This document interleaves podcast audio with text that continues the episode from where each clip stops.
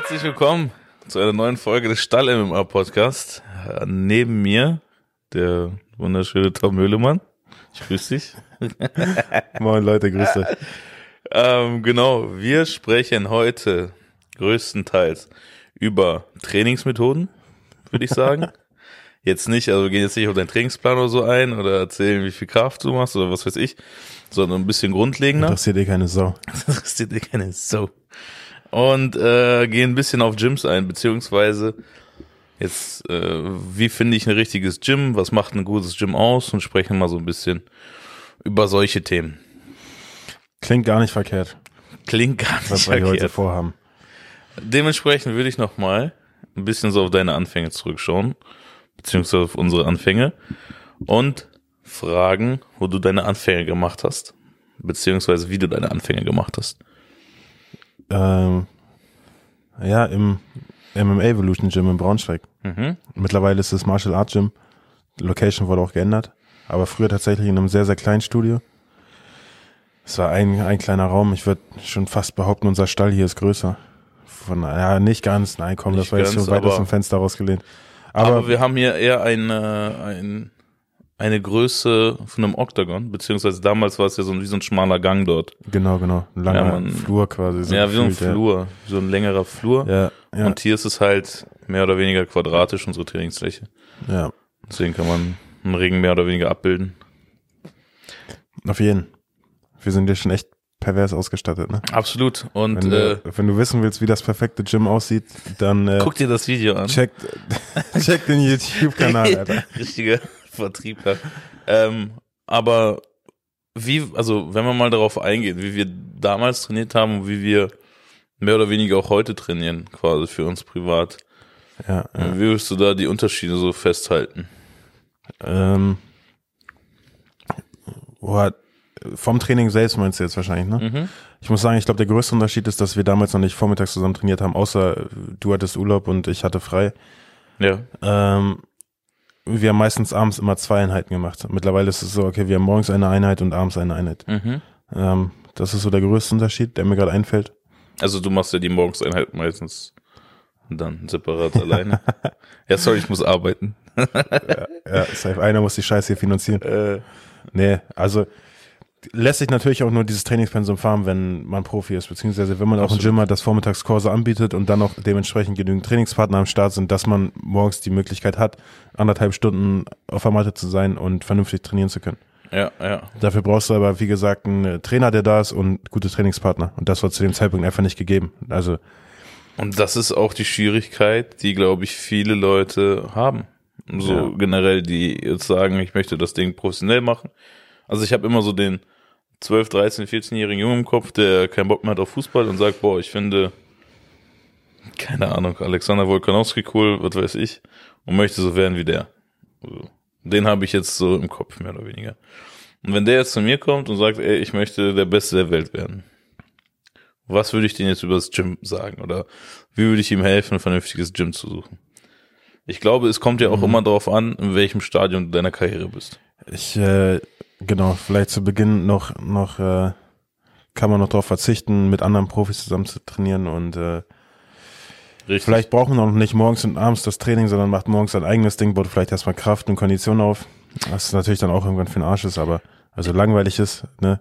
Ich glaube, essentiell ist es, wenn du anfängst mit dem Kampfsport, und das, da ist die große Schwierigkeit, um ehrlich zu sein, äh, richtig gute Trainer zu finden, beziehungsweise die sich mit der Materie auskennen.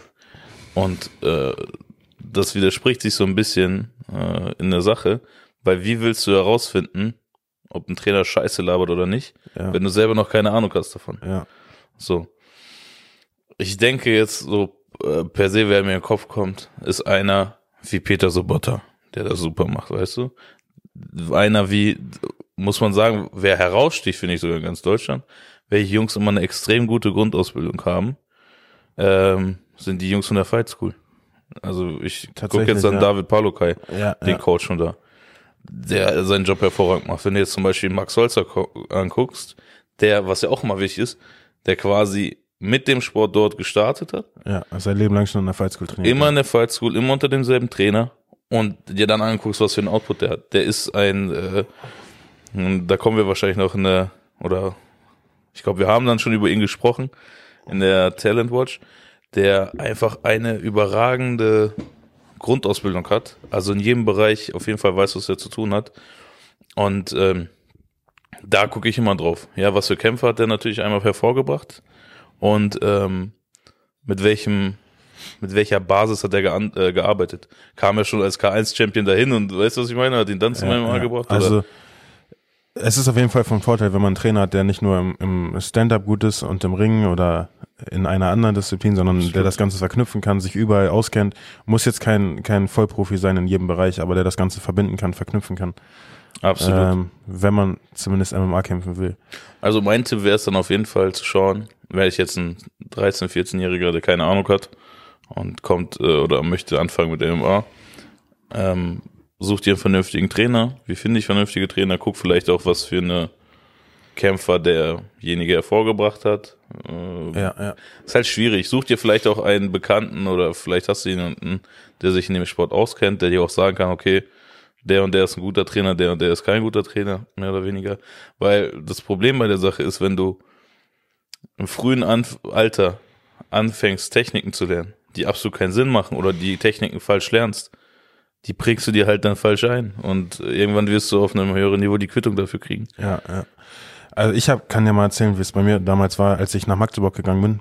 Ja. Ähm, warum ich dahin gegangen bin. Ich habe hier in Braunschweig trainiert und Braunschweig hat äh, auch MMA-Kämpfer gehabt, aber jetzt keine Jungs, die wirklich international schon unterwegs waren.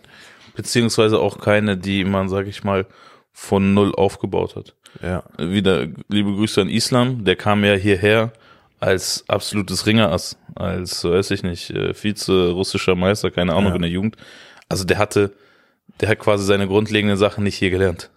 Genau, da habe ich quasi geguckt, wer kann im Umkreis von einer Stunde Autofahrt, wer kämpft jetzt wo und da hat, ist Niklas gerade zu Octagon gegangen, beziehungsweise mhm. hat er schon gekämpft. Dachte ich, gut, Alter, wenn ich auch kämpfen will, mit dem Besten trainieren will, dann muss ich anscheinend nach Magdeburg zu Niklas Stolze ins Launder-Team. Und da habe ich dann auch quasi die ganzen anderen Wettkämpfer erst kennengelernt. Da wusste ich, okay, die haben nicht nur Niklas Stolze, sondern auch noch weitaus mehr Wettkämpfer zu bieten. Und ja, ich glaube, vielleicht auch gucken, wo einfach erfolgreiche Jungs unterwegs sind, wo die trainieren und dann da irgendwie Anschluss finden. Absolut. Es, äh, also man kann sich da immer ganz gut orientieren, um zu schauen, wo kommen denn gute Kämpfer her und äh, sich dann daran zu orientieren. Es klappt auch mehr oder weniger universal, egal in welchem Leistungsstand du bist. Aber meiner Meinung nach, es gibt ja auch, wenn wir jetzt ein bisschen übertreiben, ich glaube, das hat Peter Sobotta auch relativ cool äh, wiedergegeben mal in einem Podcast. Wenn du jetzt zum Beispiel, ich, das ist ein extremes Beispiel, ins ATT gehst, American Top Team, ja, ja. Äh, Florida, da ist es so, dass da quasi, dass du da äh, auf der Matte, keine Ahnung, 30, 40 UFC-Kämpfer hast. Also es ist so von der Qualitätsdichte wahrscheinlich gibt es selten auf dieser Welt. Prinzipiell, wenn du unserer Argumentation jetzt folgen würdest, könntest du ja sagen, guck mal, da sind viele gute Kämpfer, ja, deswegen gehe ich dahin. Aber da, das wäre die absolut falsche Adresse. Für dich erstmal kommst du gar nicht rein. Und zweitens ist, kommst du nicht rein. da haben die keinen Fokus auf dich. Ja, also es ist wichtig, dass du ähm, Leute um dir hast, die sich deiner Entwicklung irgendwo auch anpassen, beziehungsweise äh, wissen, in welchem Stand du bist und dann halt auch die Geduld haben, dich dementsprechend zu entwickeln. Weil natürlich ist es immer wichtig, dass du gefordert wirst und auch bessere Leute um dich rum hast, um auch einfach besser zu werden. Aber es macht jetzt keinen Sinn, wenn du als Anfänger dagegen die aller, allerbesten der Welt sofort. Ja, safe. Du brauchst einen Trainer, der sich, der Bock auf dich hat, der dich aufbauen will, der sich um dich kümmert. Und äh, wie du schon gesagt hast, dann kommst du dahin mit 30 Wettkämpfen und ja. keine Sau interessiert sich für dich, weil der hat schon 30 UC-Kämpfer, die, die er will ja, quasi, ja. wenn es geht, allen irgendwie einen Titel Absolut, absolut. Was soll er jetzt mit einem Anfänger wie dir anfangen? Ja, Oder einem, einem Amateur wie dir, weißt du? Und das ist auch ein sehr, sehr guter Punkt, den du gerade schon erwähnt hast, ist, weil ich habe das auch von vielen Leuten, die dann auch Kampfsportgott äh, traurigerweise dann aufgehört haben in den jungen Jahren. Äh, wenn du die gefragt hast, warum, dann hast du von vielen gehört, ja, der Coach hat sich dann auf die drei, vier Guten fokussiert und dann war Ende. Ja. Mein, also ich denke mir dann immer so, erstmal ist das irgendwo natürlich, weil äh, du kommst halt rein mehr oder weniger als Hobbysportler, so oder als Anfänger da musst du dir auch den Weg dorthin erstmal hochkämpfen. Natürlich muss der Trainer dir Sachen zeigen und so, so äh, versteht mich nicht falsch. Aber es ist auch klar, dass sich ein Trainer dann auf die auf die Elite fokussiert, weil das sind ja auch die Leute, die ihn dann am Ende des Tages repräsentieren. Vor allem die, die er dann am Ende des Tages in den Käfig schickt zum Kämpfen. Genau so ist es. Und als Trainer trägst du immer eine Mitverantwortung. Du willst ja jetzt niemanden Absolut. unvorbereitet in den Käfig schicken. Und es ist eine andere Sache, ob du sagst, okay, ich mache jetzt die Kickboxen, damit ich einfach ein bisschen Körperfett verliere Ja. und äh, vielleicht noch einen stabilen Jab schlagen kann. Oder ob du sagst, Alter, ich habe Bock in drei Monaten im Käfig zu stehen und möchte Mann gegen Mann kämpfen. Absolut. Absolut. Ist natürlich klar, dass dann der Trainer auch anders den Fokus setzen muss. Völlig natürlich. Und ich glaube, das kann auch eigentlich jeder normal denkende nachvollziehen. Also die Devise in solchen Situationen ist einfach äh, Zähne zusammenbeißen und weitermachen. Bist du quasi. Und glaub mir, nach der Zeit ist es so, dass der Trainer dich dann auch bemerkt, beziehungsweise äh, dir dann auch die Aufmerksamkeit gibt. Richtig, Ja. ja. Ähm, wie gesagt, es gibt halt viele Indikatoren, ähm, wie man ein gutes Gym her herausfiltert. Für mich ist, wie gesagt, Nummer eins der Trainer. Es ist scheißegal, ob die Matten komplett neu sind oder der schönste Käfig steht. Es, wir haben auch Gyms kennengelernt, die von außen super aussehen, wo absolut Trash inhaltlich trainiert wird. Ja, bestes Beispiel ganz kurz, ohne dich zu oft unterbrechen zu wollen. Als wir ins Allstars gegangen sind, Digga, unter, unter einem Hochhaus in einer scheiß alten Tiefgarage, die Ja. Matten zum Teil kaputt. Natürlich, jetzt haben die ein neues Gym, Ja, aber ja, ja. Damals das alte. Digga, das war kein Luxus und die haben da Champions produziert, Ja, weißt du? absolut. Oder krasse UC-Kämpfer. Das hat nichts zu bedeuten, ob jetzt die Matten so neu sind oder nicht. Genau so Ähm, ist es. Ist natürlich schön fürs Auge, aber macht dich aber nicht zu einem besseren Kämpfer, nur weil du sauberen Matten trainierst. Genau, das ist es. Also wie gesagt, Trainer ist meiner Meinung nach Nummer eins. Ähm, natürlich auch die Wettkämpfer dann dementsprechend, wer das Gym da repräsentiert. Und ähm, man hört ja auch ganz oft so diesen Wohlfühlfaktor, den ich auch wichtig finde, aber ist halt ein sehr, sehr zweiseitiges Schwert, meiner Meinung nach. Einmal hat man dann ja auch immer ein Bauchgefühl, egal wo du hingehst. So, Alter, das passt irgendwie gar nicht. Oder man sagt, oh, irgendwie passt es, man hat eine gute Chemie. Na, ich finde, darauf sollte man auch immer un unbedingt hören. Und damit meine ich jetzt nicht, da, da musst du mit, äh, wie sagt man, mit diesen Watte, mit Watte angefasst werden oder so, keine Ahnung, so ein deutsches Sprichwort. Und also auf jeden Fall. Hau einfach mal ein russisches Sprichwort raus. Also das heißt jetzt nicht, mich wohlfühlen, dass ich da ganz nur locker behandelt werde und die super auf mich Rücksicht nehmen, sondern es kann auch ruhig, oder ist klar, es Kampfsport, da gibt's auch, gibt's auch mal einen härteren Ton, aber dass man einfach die, dass die Chemie einfach stimmt, wie ich es gesagt habe. Ja, ja. Das ist so dieses, dieses Wohlfühlfaktor, was ich immer sage. Beschreib mal, ist dir das wichtig oder wie siehst du das, so Wohlfühlfaktor generell zu haben? Ja, safe. Also auf jeden Fall ist vielleicht auch nochmal was anderes, wenn du dreimal die Woche zum Training gehst oder Absolut. zwölfmal die Woche. Ja. Angenommen, du gehst morgens und abends zum Training, bist eine halbe Stunde vor dem Training, eine halbe Stunde nach dem Training Ja. da, dann verbringst du den Großteil des Tages im Gym. Dementsprechend sollte man sich da schon wohlfühlen. Ja, Ja, mit den Leuten klarkommen und vielleicht nicht nur auf der Matte miteinander reden können, sondern auch davor und danach mal ein vernünftiges Wort wechseln können. absolut. Hatte ich tatsächlich noch nie die Probleme, egal wo ich jetzt war. Ähm, ich habe mich mit allen immer super verstanden. Ja, ja. Äh, das war in Magdeburg der Fall. Das war aber auch hier in Braunschweig noch der Fall, als es, äh, als ich hier trainiert habe. Und auch wenn ich in Balingen war, da war auch alles super. Also ich habe jetzt nie ein, ein Gym kennengelernt, wo ich hingekommen bin und gedacht habe, boah, was ist denn hier für eine Atmosphäre? Also Ja, absolut. Ja. Ich glaube, da ist es auch wichtig, da zu unterscheiden, in welchem, äh, in welcher Phase deiner Karriere du bist. Wenn ich jetzt ein absoluter Anfänger bin, dann würde ich sagen, wenn der mich nach dem Rat fragt, würde ich sagen, achte auf jeden Fall auf diesen Wohlfühlfaktor, weil in erster Linie, das ist bei allen, bei denen man anfängt, ist es, am Ball zu bleiben. ja, Und äh, wenn du jetzt, sag ich mal, du willst unbedingt MMA-Kämpfer werden und du musst dich zum Training hinschleppen quasi, glaub mir, das wird äh, nicht klappen. gewonnen. Ja. Es wird Zeiten geben, wo du, wo im Sparring nichts zusammenläuft, wo du ab und zu dann auch mal nicht so gut aussiehst. Und wenn du dann auch quasi die Atmosphäre nicht fühlst, dann gehst du da nicht mehr hin. Ja. So klingt zwar hart, aber ist so. Ja, ja. Ich glaube, am Anfang ist Wohlfühlfaktor wichtig, wenn das verbunden ist mit äh, Kompetenz. Also, weißt du, jetzt nicht einfach nur Wohlfühlfaktor und äh, keine Ahnung, ich spiele die ganze Zeit, weiß nicht, Fußball oder äh, mach da die ganze Zeit Sketches oder so ein Kram. Und du ihr habt keine Ahnung von MMA, ich habe keine Technik gelernt. Ja, habe ich auch einen Wohlfühlfaktor, aber bringt dich halt nicht nach vorne. Sondern weißt, du, da muss man halt die Balance finden. Aber es muss am Anfang so sein, dass du, äh, dass du dass das Gym dich anzieht und nicht andersrum. Der Trainer müsste ja eigentlich sagen, hau jetzt ab von der Matte, so dass du dass du richtig Bock hast. Und wir kennen auch viele Beispiele. Früher war es ja mehr oder weniger bei uns genauso, dass wir eigentlich mehr oder weniger rund um die Uhr trainieren wollten. So, und das ist ja auch das, was man erreichen sollte. Ja. Dieses, äh, diese Situation. Ich glaube aber, dass man da unterscheiden muss zwischen Hobbysportler und ähm, Profiathlet oder quasi Athlet mit Wettkampfambition. Wohlfühlfaktor gehört da immer noch dazu, aber es geht, wie gesagt, zweiseitiges Schwert, das meine ich damit. Du kannst oder es wird auch Phasen geben, die scheiße sein werden, wo du die Zähne zusammenbeißen musst, wo es auch keinen Wohlfühlfaktor gibt, wo es vielleicht alles gerade kacke ist und du auch eigentlich keinen Bock hast und da trotzdem durch musst. Wie ist da dein, also ich glaube, es ist essentiell. Ja, gebe ich dir vollkommen recht. Die Phase hat man, hat man in der Vorbereitung. Ja. Vielleicht jetzt nicht in jeder Vorbereitung. Ich erinnere mich auch an Vorbereitung, da lief alles perfekt. Also da war man Ja. immer motiviert und diszipliniert, diszipliniert sowieso immer, aber ja, da hatte man den Gedanken nicht, boah, gar keinen Bock da jetzt hinzugehen oder so. Gibt aber auch, ja, wie du schon sagst, Tage oder Wochen, wo man dann denkt, Alter, gar keinen Bock auf Training, die Leute will ich nicht sehen und so weiter, ne? Ja, absolut. Es ist auch meiner Meinung nach irgendwo eine Mindset-Sache, wenn wir mal so ein bisschen, sag ich mal, von Wettkampfsvorbereitung vor, äh, weggehen. Weil Wettkampfsvorbereitung, da hat man immer, ey, du bist teilweise, okay, Schwergewicht ist da nicht so kritisch. Du bist da jetzt äh, häufig in der Diät, äh, extrem hohes Trainingsvolumen, Sachen laufen teilweise nicht, angeschlagen, vielleicht leichte Verletzungen, du auskuriert, äh, da kommt schon viel zusammen.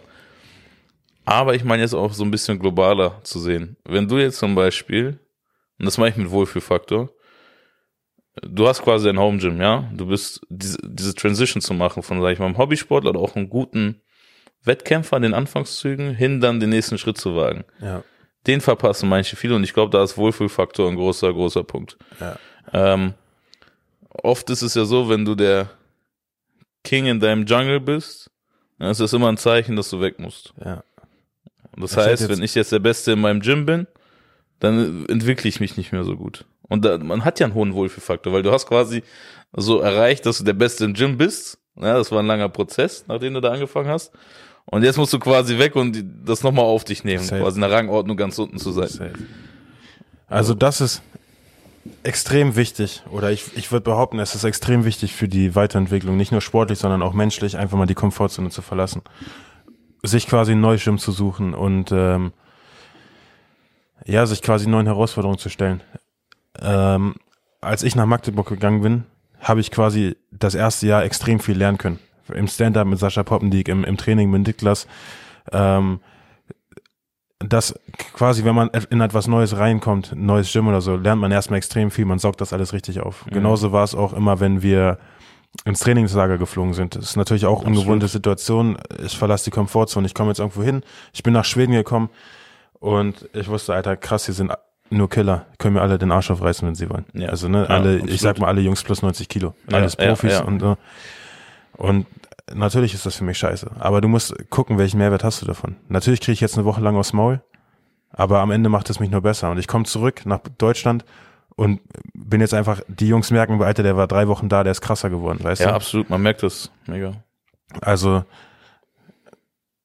meiner Meinung nach hat es extrem, extrem viel Wert für einen selbst, wenn man einfach die Komfortzone verlässt, woanders hingeht. Niklas hat uns das gesagt, als er das erste Mal in Amerika war. Jungs, verlasst die Komfortzone, verlasst eure Komfortzone, geht woanders hin, lernt was. Ähm, ja, wir sind nicht nach Amerika, aber nach Schweden.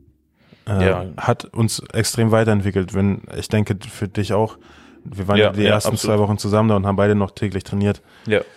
das macht schon was mit einem.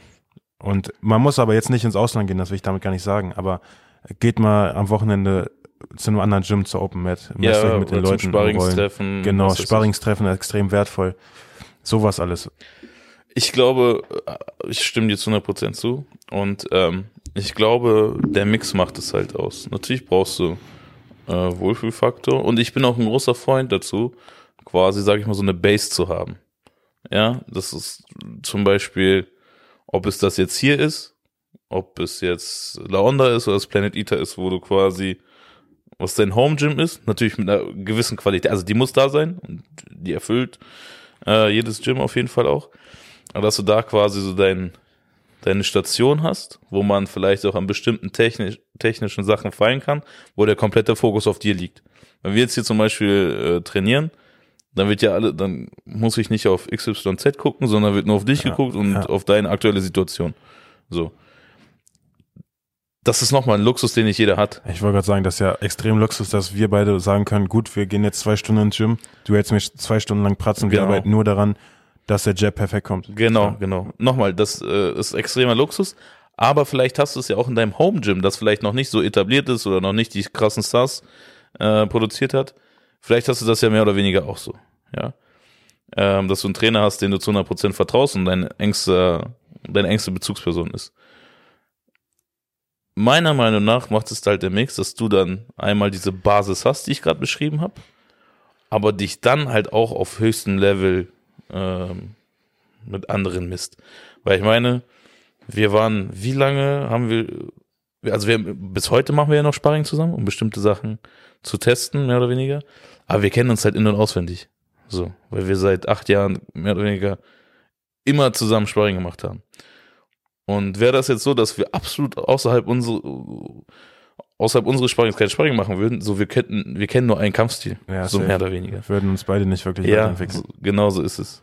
Und äh, dementsprechend ist es auch meiner Meinung nach so wichtig, herauszugehen, sich mit anderen zu messen, auch zu sehen, wo sind die Fehler, dann auch ehrlich einzugestehen, okay, an XYZ müssen wir noch arbeiten, aber dann auch ähm, ein gewisses Selbstvertrauen zu bekommen, weil da eignet sich halt sowas wie Schweden oder so super, äh, mit Leuten mitzuhalten, beziehungsweise gegen Leute auch dann nicht so gut zu performen, die dann aber an der absoluten Weltspitze sind.